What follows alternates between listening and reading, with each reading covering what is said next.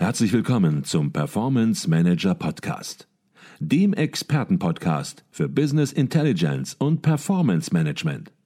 Inspirationen, Know-how und Impulse für Controller und CFOs, die noch erfolgreicher sein wollen. Ihr heutiger Gastgeber Peter Blum.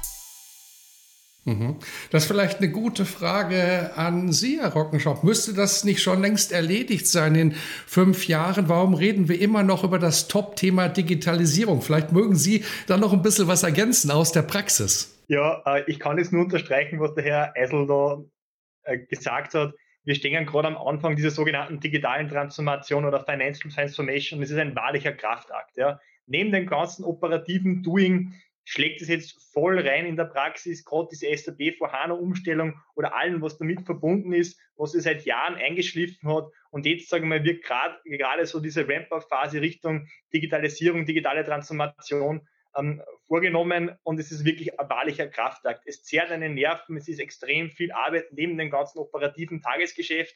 Aber, und das ist nicht was, was sich von heute auf morgen erledigt, wenn man sich auch nicht diese Herausforderung stellt, dann wird man mittelfristig einfach ein riesengroßes Problem bekommen. Ja? Weil Digitalisierung zahlt auch sehr viel ein. Effiziente, agile Unternehmenssteuerung, ja? Datenqualität, Business Analytics. Also es ist mehr oder weniger die Basis allen Tuns. Und wenn diese Basis allen Tuns, diese digitale Transformation nicht erfolgreich bewältigt wird, dann wankt das ganze Controllerhaus. Mhm.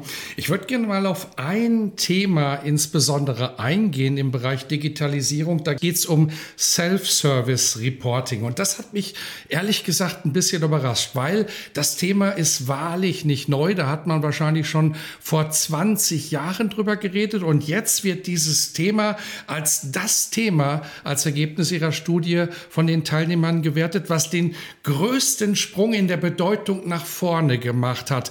Heißt das, man hat in den letzten 20 Jahren das Thema komplett verschlafen oder es völlig falsch eingeschätzt. Warum ist das so und wie bewerten Sie das, Herr Mitterlehner? Ja, genau. Also grundsätzlich vorweg ähm, müssen wir sagen, dass im Jahr 2021 praktisch aktuell ähm, das Self-Service Reporting lediglich auf Platz 23 ähm, von den Studienteilnehmern gewertet wurde.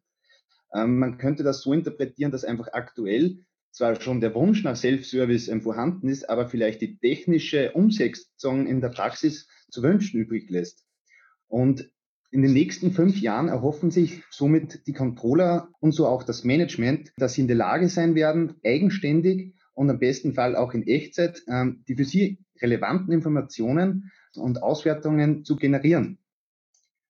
Und genau hier setzt dann das Self-Service Reporting an und wird in den nächsten Jahren mit diesen neuen Technologien, die schon auch Professor Eisel ähm, erwähnt hat, mit neuartigen Softwareunterstützungen selbst individualisierte Reports und Visualisierungen, beispielsweise mittels interaktiven Dashboards, ähm, den Usern zur Verfügung stellen. Und in Zusammenarbeit dann mit der IT hat dann das Controlling noch die Verantwortung, die System- und Datenqualität sowie die Funktionalität und Benutzerfreundlichkeit, was ganz wichtig ist für die User, ähm, zu gewährleisten und dient so als eine Art Gatekeeper oder Kontextgestalter ähm, für dieses Berichtswesen. Natürlich bietet auch meines Erachtens ähm, Self-Service Reporting, wenn man es auf die Perspektive der Controller ähm, bezieht, ähm, eine gewisse Entlastungsperspektive ähm, und kann so Routinetätigkeiten einfach auf die User unter Anführungszeichen abwälzen, da sie diese Auswertungen selbst erstellen können. Mhm. Da würde ich jetzt gerne ein bisschen kritisch mal nachfragen, weil Sie haben gesagt, die technischen Möglichkeiten sind in Unternehmen noch nicht vorhanden, nicht vorhanden. Auf der anderen Seite gibt es natürlich schon seit rund 20 Jahren, vielleicht sogar schon länger, tatsächlich Werkzeuge, die genau das ermöglichen. Haben sich da Controller möglicherweise nicht durchsetzen können im Unternehmen? Haben die diesen Entlastungsbedarf oder die Möglichkeit nicht gesehen? Hat möglicherweise ein IT-Bereich Bereich hier dominiert und Systeme installiert am Bedarf vorbei. Vielleicht können Sie da etwas noch ergänzen, Herr Eisel. Das ist durchaus eine, eine diffizile Frage und ich glaube, die kann man nicht, die kann man nicht für alle Unternehmen pauschal verantwortlichen. Äh, immer Self-Service BI bedeutet ja de facto, der Manager, die Führungskraft sucht sich die Informationen in einem interaktiven Dashboard so zusammen, setzt entsprechend die Filterfunktionen, die Drill-Down-Funktionen. Es will erstens einmal alles wirklich perfekt gestaltet sein äh, und äh, auch eben so adaptiv und, und, und ja, mit, mit den Möglichkeiten, dass man sie da richtig gut durchnavigieren kann. Und jetzt kommen wir auf der einen Seite natürlich aus einer Zeit, äh, wo wir am Anfang unsere äh, BABs noch mit der Rohrpost verschickt haben. Dann haben wir lange Zeit unsere äh, PDFs einfach verschickt und haben gesagt, damit sparen wir uns die Ausdrucke mit der Konsequenz, dass sich die Manager selbst ausgedruckt haben. Äh, und dann war man halt gewohnt, man hat seine, seine Standardberichte und auf Seite 7 von dem Standardbericht finde ich meine, meine Unterlagen oder meine, meine Kennzahlen. So, und jetzt haben wir Self-Service BI und jetzt soll ich mich da komplett selbst durchnavigieren ich denke, dass da sehr viel Schulung, sehr viel Unterstützung notwendig ist, damit man diese Dinge auch tatsächlich zum Leben bringt. Es geht oft wirklich nicht nur um die technische Funktionalität. Ja, Sie können halt eine Business Intelligence Lösung kaufen und äh, die wird Ihnen diese technischen Probleme nicht vollständig abnehmen, weil Sie müssen natürlich die Datenbasis anknüpfen und so weiter. Das ist schon auch eine, eine Herausforderung. Aber die Dinge zum Beispiel visuell optimal zu gestalten, es ist gar nicht mehr so einfach, ja, und dann das ganze Navigations zu hinterlegen und dann auch noch jedem, äh, jedem das zu ermöglichen, da wirklich selbst qualitativ hochwertig damit zu arbeiten, ist aus meiner Sicht schon ein Prozess. Also da würde man sich zu leicht machen, wenn man ein Controller-Bashing betreibt und sagt, ihr habt das in den letzten Jahren alles nicht so gut gemacht. Also ich denke, es ist, ich denke, es ist differenzierter, als man, als man aufs Erste vielleicht glauben mag. Mhm.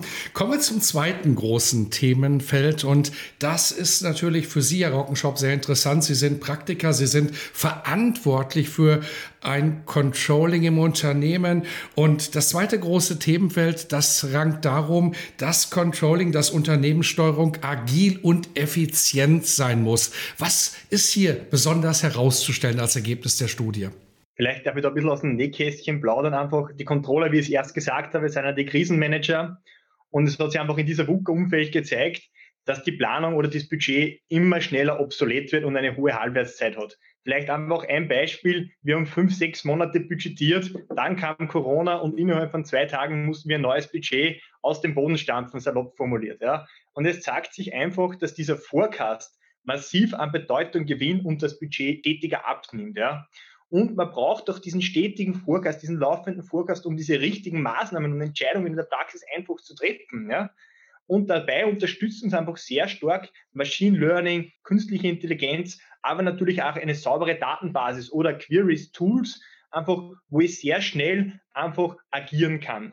Und darum sagen wir auch da ganz klar beim Thema agile und effiziente Unternehmenssteuerung, das Thema Sprintplanung, ja, oder teilweise auch moderne Budgetierung, wie es die ICV postuliert, rückt immer mehr in den Vordergrund. Vielleicht braucht es einfach eine sehr kurze Budgetierung, vier, fünf Wochen und dann zwei angepasste oder drei angepasste Forecasts unterjährig, was dann einfach diese Forecast Version 1 oder Version 2 sind als neuer Plan und man dann mehr oder weniger mit Moving Targets zum Ist arbeitet und sich dann immer wieder vergleicht, um die richtigen Maßnahmen und äh, Gestaltungsspielräume abzuleiten. Gleichzeitig muss man sich als Controllingleiter natürlich einmal die Frage stellen, des Willingness to Pay was sind meine internen Kunden bereit, für einzelne Berichte, Auswertungen, Analysen zu bezahlen? Ich sage meinen Mitarbeitern immer wieder, wenn es nichts kostet, dann ist es auch nichts wert. Sprich, wenn der Kunde nicht bereit ist, das zu schätzen und auch durchlässt intensiv, dann bitte nicht machen. Und da kommt man einfach sehr, sehr stark in ein entsprechendes Fahrwasser und kann er Sachen streichen oder muss auch rigoros streichen, A, B, C-Analyse, wirklich diese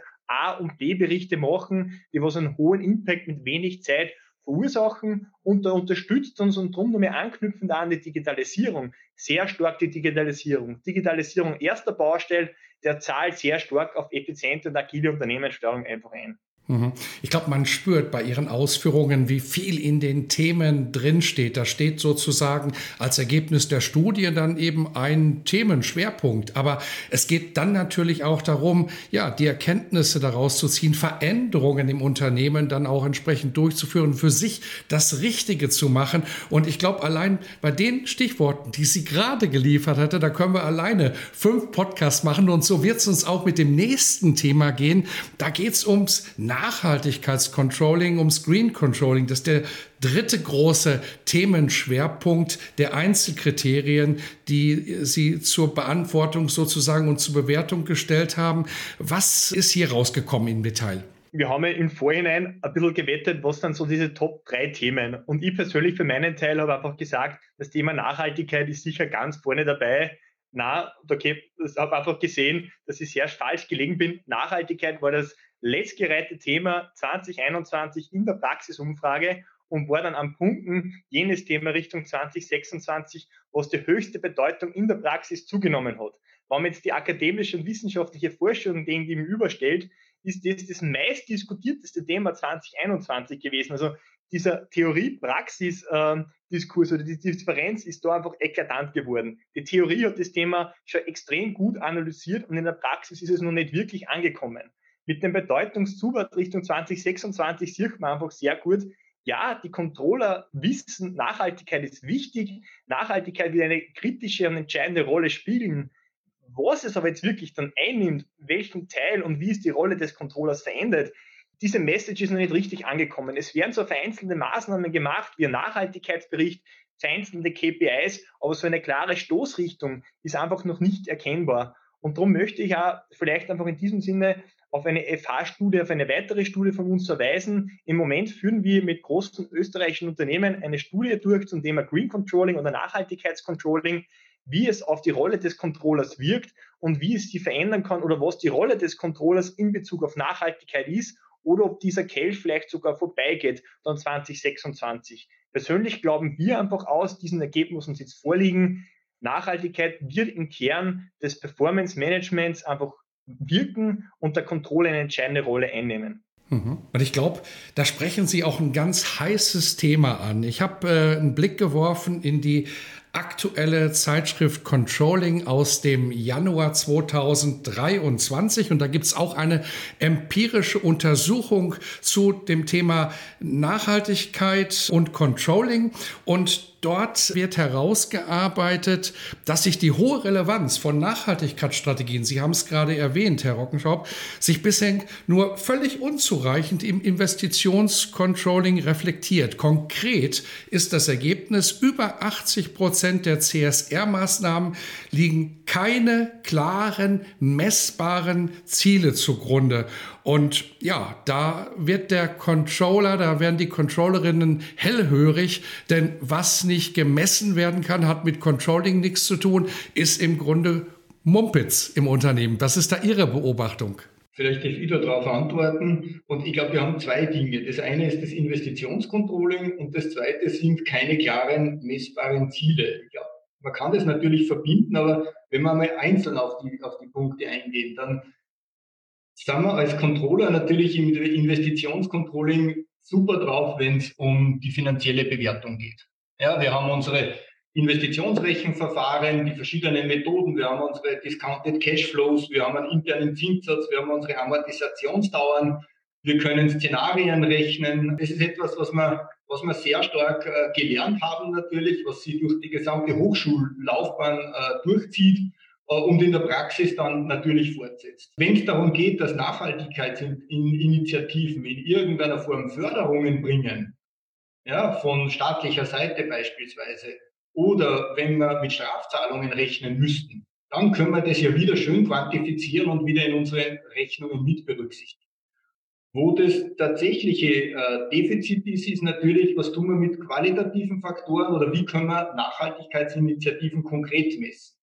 Qualitative Faktoren fließen ja oft über Nutzwertanalysen zum Beispiel ein. Äh, und ich könnte mir durchaus vorstellen, dass man ergänzend zu jedem Investitionsprojekt, es gibt ja in den großen Firmen überall diese Investitionsanträge, zumindest einmal ein Pflichtfeld einfügt und sagt, was ist die Auswirkung dieser Investition auf unsere CSR-Aktivitäten äh, äh, oder Initiativen. Und was Sie dann aber angesprochen haben, ist ja natürlich auch das Thema Messbarkeit und Kennzahlen. Und da muss man natürlich sagen, dass ja die Entwicklung äh, einer Unternehmensstrategie oft sehr qualitativ ist, ja, in seltenen Fällen dann mit einer strategischen finanziellen Mehrjahresplanung verknüpft ist und oft schon der Strategieprozess schon endet, ohne dass man Kennzahlen definiert. Also ganz allgemein mit der Strategie. Und das wird natürlich, da gebe ich Ihnen völlig recht, jetzt mit der Nachhaltigkeit äh, noch einmal verstärkt. Und natürlich gibt es erste Ansätze, dass man sagt, man macht eine Balanced Scorecard. Ich weiß, auch die ist sehr umstritten in der Praxis.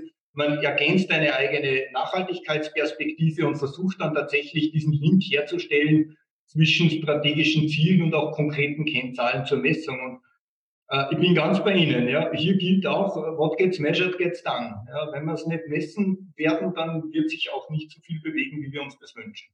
Mhm.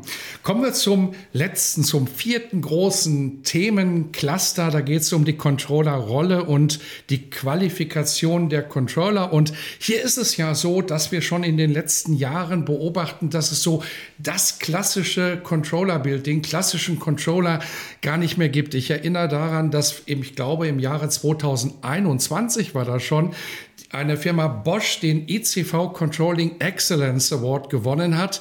Und Dort hat Bosch aus der Praxis heraus Maßgebliches geleistet, indem Bosch gesagt hat, es gibt nicht mehr eine Controllerrolle, sondern es gibt fünf Controllerrollen, um überhaupt noch Controlling vernünftig machen zu können. Was sind die Ergebnisse Ihrer Studie und ja, welche Rollen, vielleicht muss man das auch mal so ein bisschen so zusammenfassen, werden in der Praxis als besonders wichtig erachtet? Also Herr Blum, hier kann ich Ihnen nur ganz großartig zustimmen. Also auch die Ergebnisse unserer Studie haben ja, wie wir schon mehrmals angesprochen haben, sieht man, dass alle ähm, Themen stark an Bedeutung gewinnen und ein Controller allein kann nicht alle Themen ähm, stemmen und die notwendigen Qualifikationen für jedes Themenbereich ähm, aufgreifen. Auch ich habe in Konzernen erlebt, dass es nicht mehr dieses klassische, also diesen, den Controller mit den klar definierten und notwendigen Qualifikationen gibt, da einfach dieses Berufsfeld bereits zu umfangreich ähm, geworden ist. Und das unterstreicht aus meiner Meinung nach unsere Studie, ähm, ob jetzt als Produktionscontroller, Vertriebscontroller oder Beteiligungscontroller und F&E-Controller, also nur einige als Beispiele zu nennen. Es braucht unterschiedliche Qualifikationen und unterschiedliche Fähigkeiten und Stärken der, der Person, des Controllers. Aber meiner Meinung nach ist äh, gerade das auch das Spannende am Controlling, was ich jetzt miterlebt habe, dass einfach nach den individuellen Präferenzen und Stärken ähm, des Controllers man sich positionieren kann und somit einfach unterschiedliche Positionen durchspielen kann. Ähm, Nichtsdestotrotz bedarf es natürlich einer umfangreichen und soliden Grundausbildung, wie zum Beispiel an, an einer Universität oder Fachhochschule über alle Controlling-Stoßrichtungen grob hinweg. Und hier würden wir auch so sagen und unterstreichen, dass dieser qualifizierte Controller-Nachwuchs und die Ausbildung der, der bestehenden Controller, wie wir sie jetzt in der Studie abgefragt haben, sowohl heute 2021 als auch in fünf Jahren ähm, den sechsten Platz eingenommen hat und so ähm, auf jeden Fall auf dem Radar ähm, der Controller sich befindet. Als klassischer Businesspartner, was äh, ein Thema dieser 30 abgefragten Themen darstellte, auch hier sah man es war beides Mal 2021 bis 2026 ähm, unter den Top 10, einmal sogar unter den Top 5. Und man sieht auch hier, dass der Controller sich als Businesspartner etabliert hat und so immer noch eine zentrale, wenn nicht sogar die zentrale Rolle in der Praxis ähm, einnimmt. Mhm. Also ich habe das so verstanden, auf der einen Seite die bewährte Rolle des Controllers als Businesspartner des Managements äh, als Businesspartner für Entscheidungen, die im Management getroffen werden. Aber auf der anderen Seite kommen eben auch neue Themen hinzu. Und ein Thema ist sicherlich, da kommt man nicht mehr drum herum, analytische Skills, digitale Skills, die ein Controller entwickeln muss, weil ohne die wird es nicht mehr gehen. Dann kommen sicherlich noch Spezialthemen dazu. Aber das ist sicherlich etwas, was definitiv auch im Mittelstand ankommen wird. Habe ich Sie da richtig verstanden, Herr Mitterlehner? Ja, genau. Also ohne eine gewisse Art von betriebswirtschaftlichen ähm, Analysefähigkeiten und immer mehr diese digitale Kompetenzen, persönliche Kompetenzen, ähm, wird man in jeglichen Bereich der Controller seine Schwierigkeiten haben. Deshalb ist auch diese Weiterbildung der bestehenden Controller, aber auch diese fundierte Ausbildung ein unumgänglich. Äh, vielleicht dürfte zu der Ausführung von Herrn Mitterlehner noch ähm, was ergänzen unseres Erachtens, das haben wir auch gut in der Studie gesehen, ist je nachdem, welchen Controller für welche Spezialisierung man einstellt, muss man in generell in vier Grunddimensionen schauen. Also erstens, die erste Grunddimension ist einmal eine BWL-Grundausbildung, sprich oder Unternehmensführungsgrundausbildung. Das zweite ist generell, sagen wir mal, diese Social Skills, die was einfach ein Controller braucht, Storytelling etc. Das dritte, sagen wir, sind mathematisch-statistische Funktionen und das dritte ist einfach ganz klar diese IT-Kompetenz. Und je nachdem, welchen Controller man jetzt sucht, ob ihr einen IT-Controller sucht, dann ist der natürlich sehr stark Richtung Digitalisierung, IT, mathematisch, statistisch. Wenn ihr aber einen klassischen Businesspartner für Marketing sucht, dann brauche ich sehr stark Storytelling und Unternehmensgrundführung. Und genau in diesen Spinnweben bewegt es sich und das haben wir auch sehr gut in der Analyse gesehen.